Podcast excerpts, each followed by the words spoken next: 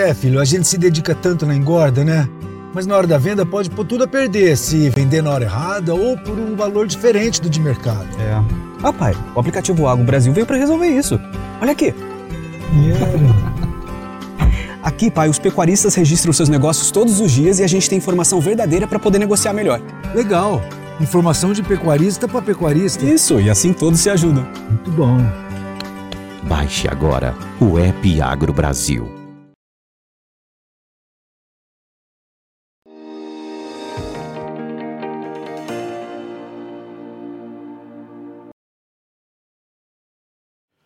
Olá, muito boa tarde a você que está conosco aqui pelo Notícias Agrícolas, aguardando as informações do mercado do boi. A gente começa confirmando a consolidação aí ah, de um novo patamar de preços para São Paulo. O cenário é de alta para as cotações e esse cenário começa a ser replicado também eh, em outras regiões produtoras. A gente vai conversar agora com o Gustavo Figueiredo, é, lá da Radar Investimentos, para justamente entender o que pode acontecer a partir de agora e como esse mercado pode se desdobrar, principalmente em termos de precificação e comercialização. Seja bem-vindo, meu caro, muito obrigado por estar aqui com a gente. E uh, esse cenário de São Paulo, essa firmeza em São Paulo, está acontecendo em outras praças também, Gustavo? Boa tarde, Alexandre. Boa tarde a todos. É isso aí, Alexandre. Na verdade, ó, eu já não sei dizer se foram as outras praças que geraram firmeza ou se foi São Paulo, mas eu acredito assim, Goiás, que foi um estado onde deu início aí a uma pressão ainda maior do que a gente já vinha tendo, é, com a, o retorno da, da unidade de Mozarlândia, é, JBS, matando mais animais, mesmo que comuns, ainda sem a exportação China, deu um alívio aí para os animais que estavam vindo de Goiás para São Paulo.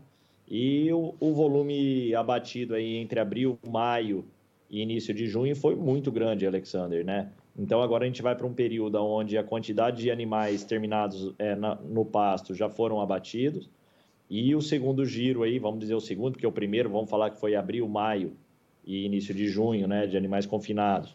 Para julho, agosto, a tendência é de uma redução frente ao que nós tivemos agora nesses últimos meses.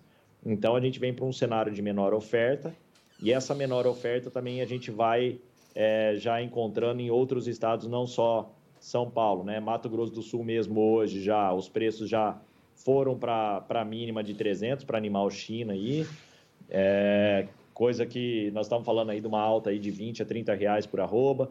É, Goiás também já tivemos vários negócios aí ao longo da semana de 300 reais. É, chegamos a ter negócio lá né, em Goiás de 200, 275 a 280 para é, padrão China. Então, esses estados aí reduzindo a oferta e subindo a régua, né, vamos dizer assim, subindo o preço para a negociação e para conseguir achar um volume maior, gera uma firmeza ainda maior em São Paulo, Alexandre, que já foi visto aí ao longo da semana vários negócios de 320. Muito bem, dá para dizer que o preço referência hoje em São Paulo é 320, Gustavo? Não é a média, Alexandre. Gente, os, alguns frigoríficos ainda continuaram ainda no, numa tendência ali, tentando segurar um preço mais abaixo, mas o volume negociado foi muito baixo. É, animais de 300 que chegou a ter de balcão para boi China, é, foi, já foi pouco negociado, negócio realizado efetivo, mas tínhamos balcão nesses preços. Esses frigoríficos que estavam de 300 hoje já subiram para 310 e já não estão encontrando volume, né? A partir do momento que vários negócios foram é, realizados a 320, o 310 está ficando para trás e talvez vire até comum nas próximas semanas, Alexandre. Muito bem. Então, Gustavo, a explicação básica é uma redução da oferta seja na oferta de animal pronto para abate nas regiões produtoras, ou seja nessa é, migração de, de animais que vinha acontecendo de um frigorífico para de um frigorífico de algum estado, como Goiás, você citou aí, para São Paulo, isso também diminuiu. É, isso traz fôlego para altas de preços, Gustavo? Sim, Alexander, é isso aí que vai, que vai dar o tom do, dos próximos meses, né, Alexander? Como a gente diz aí no, no linguajar aí na, entre os grupos, é assim, a, pressionaram demais a mola, mas a pressão não é porque algo aconteceu, houve uma união entre, entre cadeias, nada disso. A, uni, a pressão vem da própria oferta, né, da própria, do, do própria quantidade de animais terminados em determinado período, onde onde a pastagem não tem mais condição de segurar, de reter e o preço em queda faz com que o, o pecuarista seja obrigado a negociar naquele, naquele patamar, mesmo que baixo, né, Alexandre? E quando o mercado ele se encontra em baixa, Alexandre, se um pecuarista tem um volume, ele, ele não espera para negociar picado, né? Por exemplo, é, se ele tem 5 mil cabeças, ele não vai negociar mil hoje, mil amanhã, 3 mil depois. Ele tenta colocar um volume maior, que pode, sendo que ele não tem condições de reter esse animal ainda mais, o custo de produção é alto. Então, quando o mercado do cenário é de baixo, o volume que cada um tem, é ele, ele negocia, é o volume total, para até para conseguir uma diferenciação de preço. Agora, quando a gente inverte esse cenário e a gente vai para um, um cenário de alta, que é o que a gente vai passar agora nos próximos dias, né, Alexandre? Aí o pecuarista, mesmo que ele tenha um volume já terminado nesse momento, ele negocia gradativamente esse volume e também aquele poder de compra dos frigoríficos que ele quer colocar um volume grande para dentro para não deixar a sua escala ela encurtar né, e dar o tom ainda maior da alta, o pecuarista faz com que essa venda gradativa fa faça com que o frigorífico tenha uma pressão altista no, no cenário interno aí para para compra, Alexandre. Então, então a, gente... a gente vai para os próximos meses com uma oferta bem menor do que a gente nós tivemos nos últimos dois, três meses.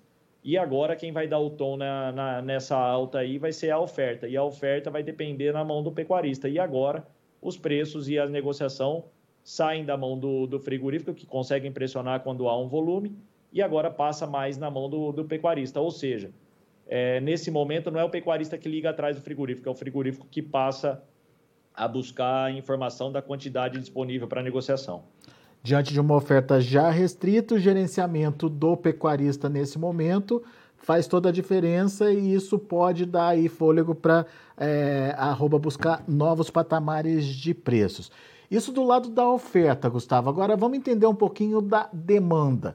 É, a questão da exportação, por exemplo, essa mudança de patamar do dólar que a gente viu acontecer nos últimos dias, pode dar é, algum tom diferenciado aí é, para principalmente para aumentar a demanda dos frigoríficos exportadores, as restrições aí dos frigoríficos para a China, elas têm aí tentado se balancear, mas alguns frigoríficos ainda continuam suspensos. E ontem a gente teve a notícia de, de mais um frigorífico no Mato Grosso suspenso também, tomando um gancho aí da China.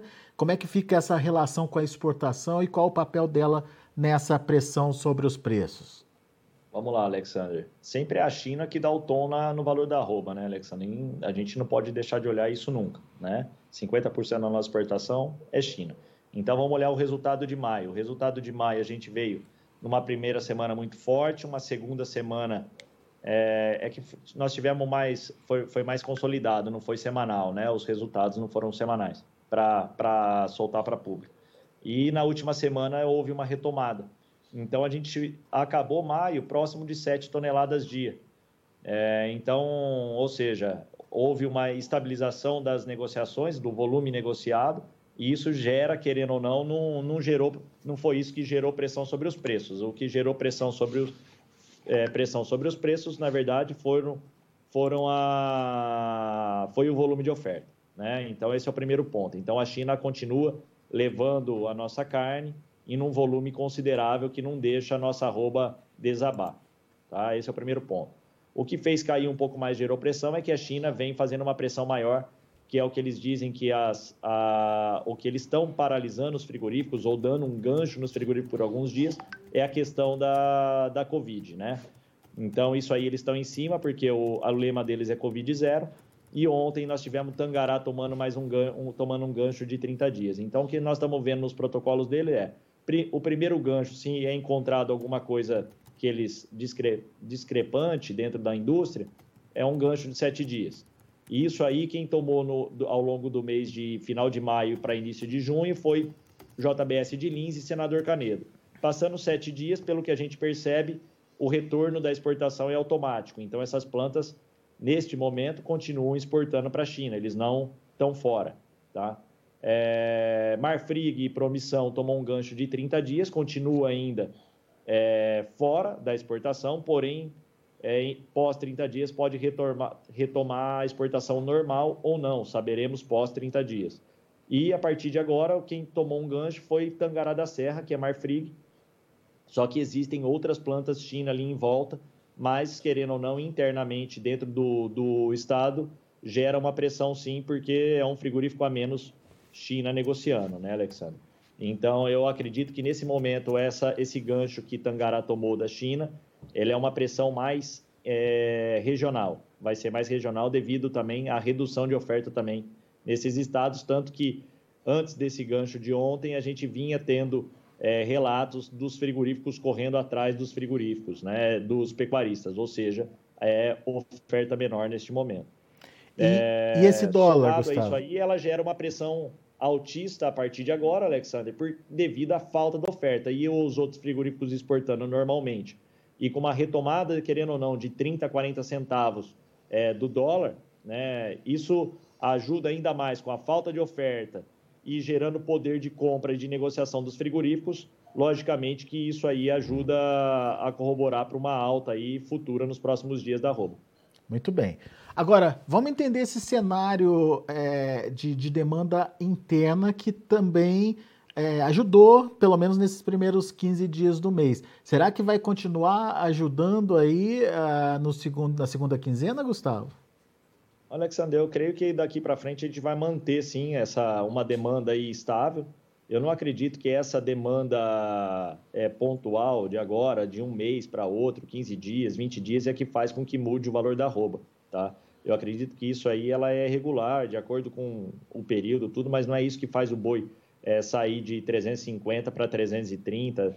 É só uma, uma ajuda pontual aí que, é, que gera baixa na, na, no valor da arroba, Alexander, ou da carne, vamos dizer assim, para mercado interno, na verdade é mais a oferta, eu acredito, disponível de animais terminados. Então, a partir do momento que nós vamos para um período de menor oferta, acredito que a demanda continuando estável, ou seja, é regular, com sobe e desce ao longo do mês, isso aí não vai fazer com que a arroba suba menos ou caia mais por causa dessa, dessa, desse mercado interno. A não ser que a exportação, sim, é, isso aí tem o poder de gerar uma, uma alta maior ou menor. Se a exportação ela começa a reduzir ao longo do mês de junho, automaticamente aquela alta que a gente esperaria um pouco mais agressiva, ela reduz. Mas nesse momento eu vejo que nos próximos dias nós vamos passar aí por um período um pouco mais longo de alta. A alta só está começando, Alexandre. Agora, se ela vai ser muito mais agressiva ou não, aí não dá para a gente dizer. Mas nós vamos para o mercado de firme e a leves altas a, a, é daqui para o final de julho, pelo menos. Boa.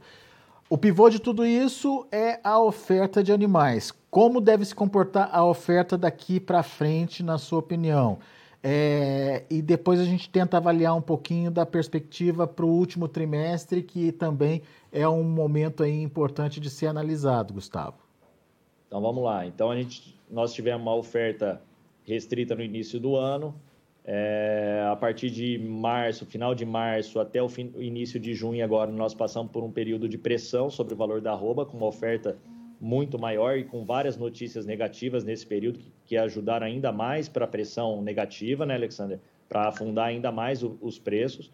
E a partir de agora nós vamos, querendo ou não, como diz, como, quando nós tivemos pressão negativa forte, do jeito que nós tivemos nos últimos três meses, com várias notícias negativas, e com margens negativas para a produção futura, ou seja, que ali em abril, março, não tínhamos é, margem para colocar o animal, para terminar um animal para ficar pronto julho, agosto, setembro, talvez aí, é, eu acredito que nesses próximos dois, três meses aí, nós vamos para uma oferta muito inferior do que poderia ser se nós tivéssemos uma margem positiva para a produção.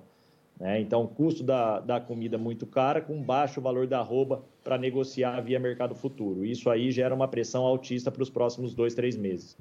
Porém, agora a gente passa aí das duas últimas semanas para cá, com o mercado futuro gerando preço, ou seja, o mercado, por exemplo, de outubro saiu de 320 para próximo de 340 e começa a gerar uma margem positiva, não é uma margem exorbitante, mas passa a ser de sai de negativa para positiva em poucos dias e que a gente já vê aí a movimentação e procura por, por garrotes, vamos dizer assim, Alexandre, entre 12 e 15 arrobas aí, para terminação começa a ter uma procura muito maior nesse momento.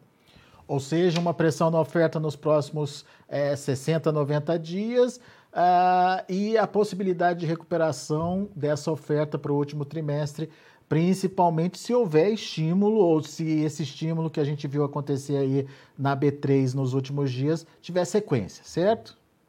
É isso aí, Alexandre. O resumão, assim, analisando, é isso aí. A gente está aí ao longo do ano de 2022 com inflação batendo na porta forte, só que o ciclo pecuário, por enquanto, ele se mantém, Alexandre, ainda mais no ano de eleição, né? Então, é inflação com eleição, ainda os gastos continuam, e acredito aí que depois de um, três anos aí, né, que a gente vem de valorização da arroba, a gente passa agora a ter uma estabilização dos preços, ou seja, os preços de pico a gente já viu, né, Alexandre, com o passar do tempo, e a gente tem a questão do ciclo pecuário também, aonde já a reposição ela começa a se equalizar, ou seja, um número maior de bezerros já disponível para negociação, tudo isso aí passa a equalizar já o valor da arroba. Então, é, analisando tudo isso e gerando margem positiva e mercado futuro nos preços atuais, eu acredito que daqui para frente, com mais alta ainda, se nós tivermos no mercado futuro, a partir de agora é para começar a analisar e fechar, é, negociar os preços aí com margem positiva ao longo do ano de 2022 inteiro e não deixar lá só para chegar lá em outubro, dezembro, para esperar o preço que é, né, Alexandre? Então, aproveitar essas altas, ou seja, mercado em alta para o pecuarista e com margem positiva é para ser vendido, e mercado em baixa é, é para ser analisado de uma forma contrária. Quando o mercado já caiu demais, não é a hora de fazer a trava, né, Alexandre? Então a trava é a hora de fazer quando o mercado está em alta e esse é o momento que nós estamos tendo agora. Boa, Gustavo, bela dica. Meu amigo, obrigado mais uma vez pela sua participação conosco aqui no Notícias Agrícolas. Volte sempre, Gustavo. Eu agradeço sempre o convite, Alexandre. Pode contar com a gente sempre. Um abração. Valeu, um abraço para você.